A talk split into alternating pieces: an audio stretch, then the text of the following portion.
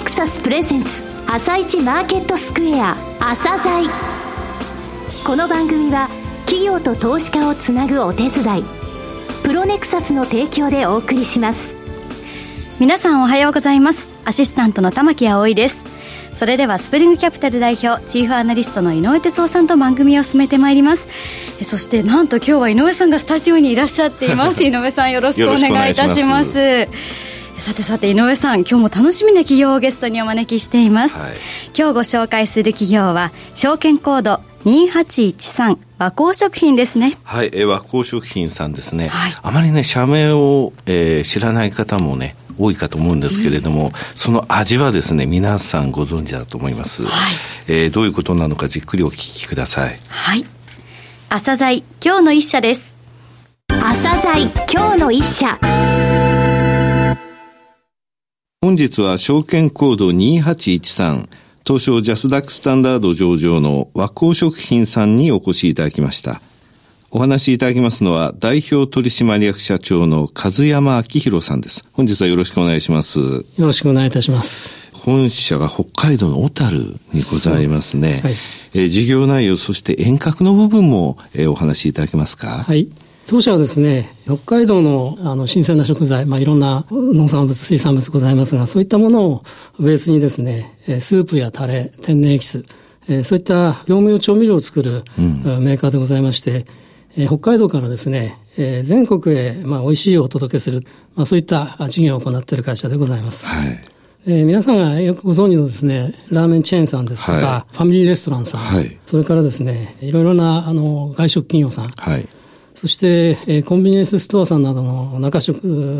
さんですね。すねうん、えー、それから食品メーカーさんですね。はい、えー、そういったあの企業さんが私どものお客様でございまして、うん、えー、B2B の営業が基本でございます。なるほど。はい。でほとんどですね、製品は9割以上、お客様ブランドで、なるほど。えー、製造させていただいてまして、うん、まあ、ただ、あの、商品の設計等についてはですね、私どもでさせていただいてます。まあ、そういうことで、まあ、和光食品という、あの、名前はですね、皆さんほとんどご存知ないかと思うんですが、まあ、全国のですね、いろんな外食、中食、それから、まあ、量販店さんなどでですね、はい。うん、えー、私どもの製品を皆さん召し上がっていただいている、うん、まあ、そういう形になっているかと思います。はい、この和光食品のルーツっていうのは？私どものルーツはですね、はい、1956年に私の亡くなった父がですね、創業した福来軒というラーメン、ラーメン店でございまして、うんえー、その福来軒というラーメン店、まあ、父が開業したんですが、はい、あっという間にですね、非常に繁盛いたしまして、はい、小樽市内に3店舗、うん、札幌市内にも1店舗ですね、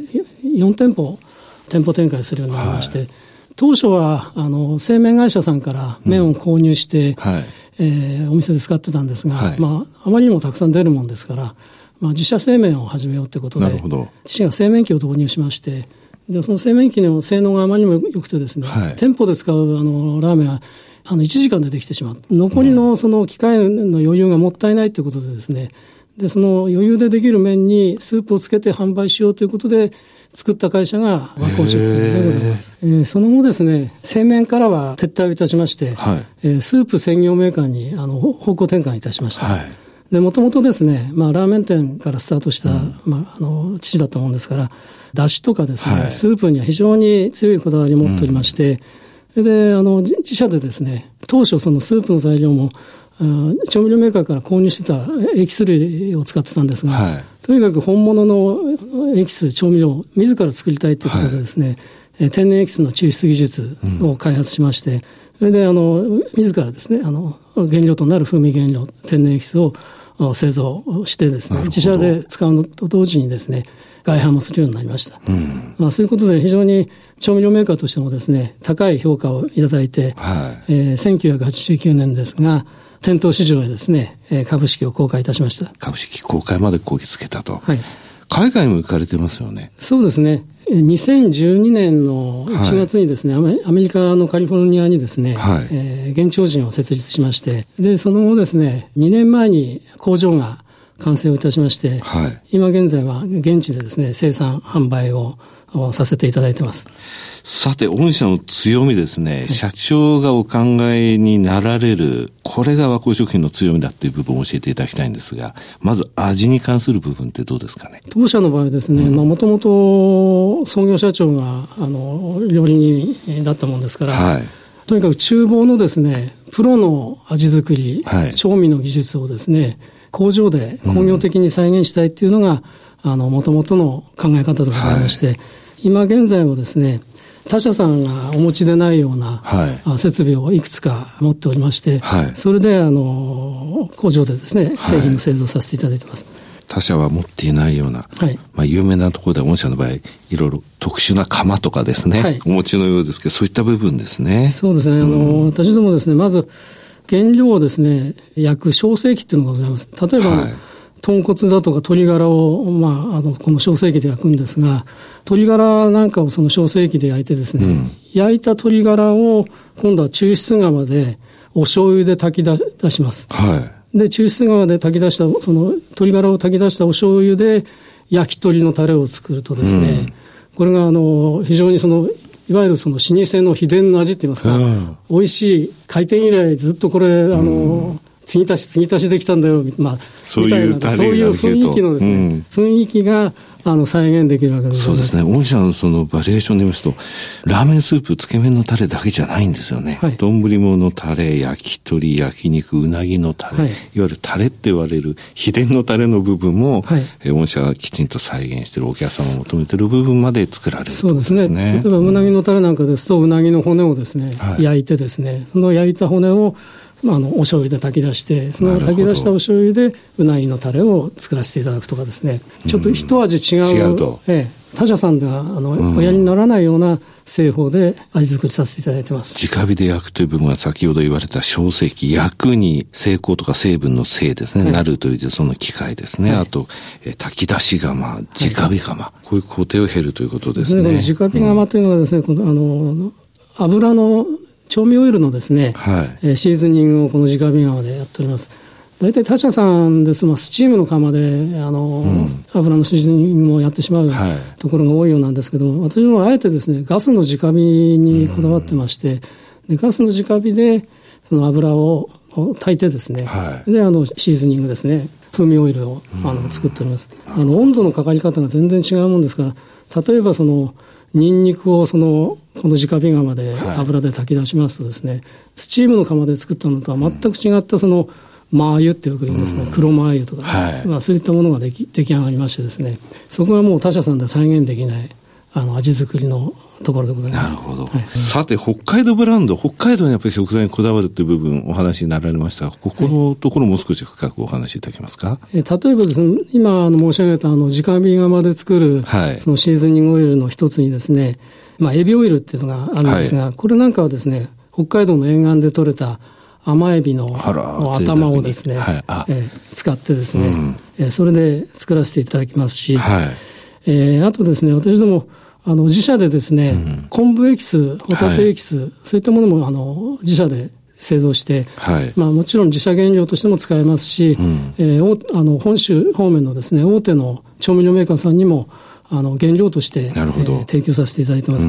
で、この昆布エキスなんかについてはですね、北海道で、まあ、利尻、日高、ラウス、いろんな産地があるんですけども、はい、そういったところから直接あの原料を引いてですね、はい、例えば、日高昆布100%の昆布エキスですとか、ラウス昆布100%の昆布エキスですとか、うん、そういったあの他社さんがあお持ちにならないようなあの製品をですね、それさせていただいているというところがございます。はい。えー、続いてですね、まあ、営業に関する部分ではですね、はい、あの小ロット生産対応ということが、うん、あの強みでございます。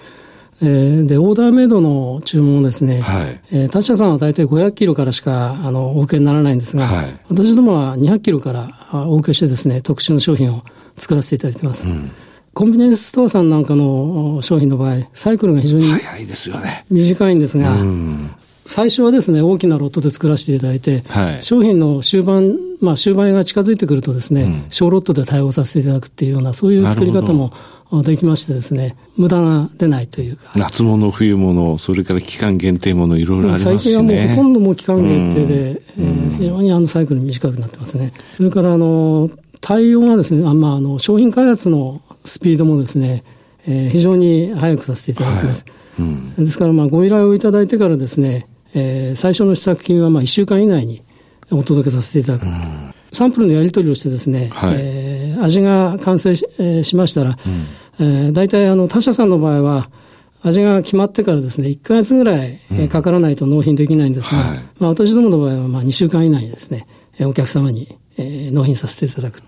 そういう形を取らせていただいてます。それからですね、まあ、提案型営業って私も申してるんですけども、はい、札幌支店、それからまあ東京支店ですね、それから大阪支店、うん、そういったところに、えー、私どもであの、プライベートキッチン、はい、えー、を持っておりまして、そこを活用してですね、お客様に来ていただいて、そこであの実際に調理をして、えー、プレゼンをさせていただく。なるほど。えー、そういうことをさせていただいてます。はい。お客様のところにですね、私の営業マンが出向いてですね、まあ、一揃いあの調理器具を全部持参してですね、はい、えそちらでもう実際に調理をしてですね、はい、え召し上がっていただいて、そこでまあ商品、商品開発のスタッフも同行して、こういう味はどうですか？いろいろなそのご提案と、まあ、またさらにですね、改良の依頼をお受けして、で、まあ、スピーディーにですね、やらせていただきます。さて、海外での、えー、お話もお伺いしましたが、海外対応サポートってこれからやっぱり力入れていかれます？そうですね。まずアメリカが今、あの、非常に、うん、えー、ラーメンブームでですね、はい、ラーメン店の数が本当にここ数年でもう倍々で増えてきてまして、はい、えー、そちらの、あの、対応にですね、あの、今後ですね、力を入れていきたいと思ってます。とりあえず私どもの工場が2年前にできてですね、はい、生産対応がなかなか追いつかずに、はい、ご注文もこうこちらからこうお断りするような形で今まで来てたんですけども、やっとここに来て、あの生産設備も、うん、スタッフも整ってきましたんで、これからはもう今まで以上に積極的にですね、市場開拓進めていきたいというふうに思ってます。これ、アメリカで成功した後は、他のエリアに進出することもいずれ考えられるかもしれないということですかね。そうですね。今、アメリカでも今、まあ、ロサンゼルスの工場からですね、はい、カナダの方にも輸出させていただいてますし、はい、メキシコの方にも今、あの、ものが動き始めてますし、これからあの、南米の方ですね、南米の方にも少しものを出したいと思ってます。はい、で、さらに、今後はですね、アメリカ拠点にヨーロッパの方にもですね、そうですね、えー、輸出を考えたいと思ってます。はい。さて、今後の成長戦略、どうでしょうか？国内もですね、まだまだ中食、外食の業務市場、うん、少子高齢化とは言いますけれども、はい、あの食の外部化って言いますか、高齢化するとご自分で作れなくなる、はい、そうなると、今度は中食そうですね、えー、を活用されるとかですね、それから今、食の、まあ、レジャー化って言いますかね、外で食べて楽しみたい、うん、そういったニーズも非常に増えてますんで、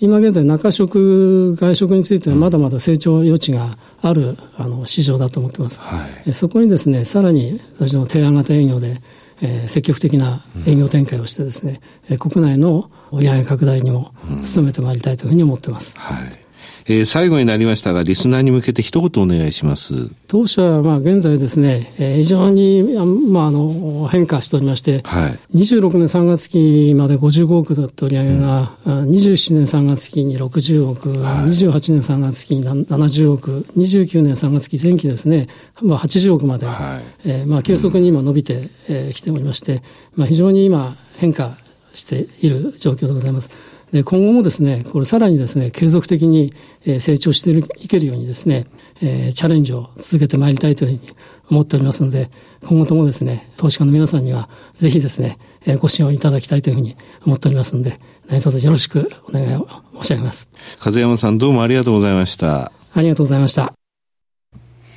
今日の一社、和光食品をご紹介しました。さらに井上さんに和光食品についてお話しいただきます。はい、えー、和光食品さんですね、はい、あの、マーケットで大きく話題になったのは1995年、ずいぶん前ですけれども、ね、今のあの、日清オイリオさんとですね、はい、資本業務提携を行いまして、日清オイリオさんは油、うん、そして和光食品さんにつきましては業務用のね、調味料、これね、はい、セットで提案販売すると。いう形で販路をどんどんどんどん増やしていったっていうのが話題になってるんですね。はい、それでですね、こちらやっぱりその、小ロット対応ができるんですよ。今、コンビニでもですね、外食でも季節限定と多いですよね。はい、そうですね。ですので、そのオーダーメイドを200キロから受けると。要する500キロなんですよ。だから余っちゃうんですよ。期間限定って言いながら。そね、ね、それと、あとスピードですよ。1週間以内で開発して、それから味を決めていったとしても、決まったら2週間。予想1か月なんで。ですので、実は上場会社にもいくつかあるんですけれども、はい、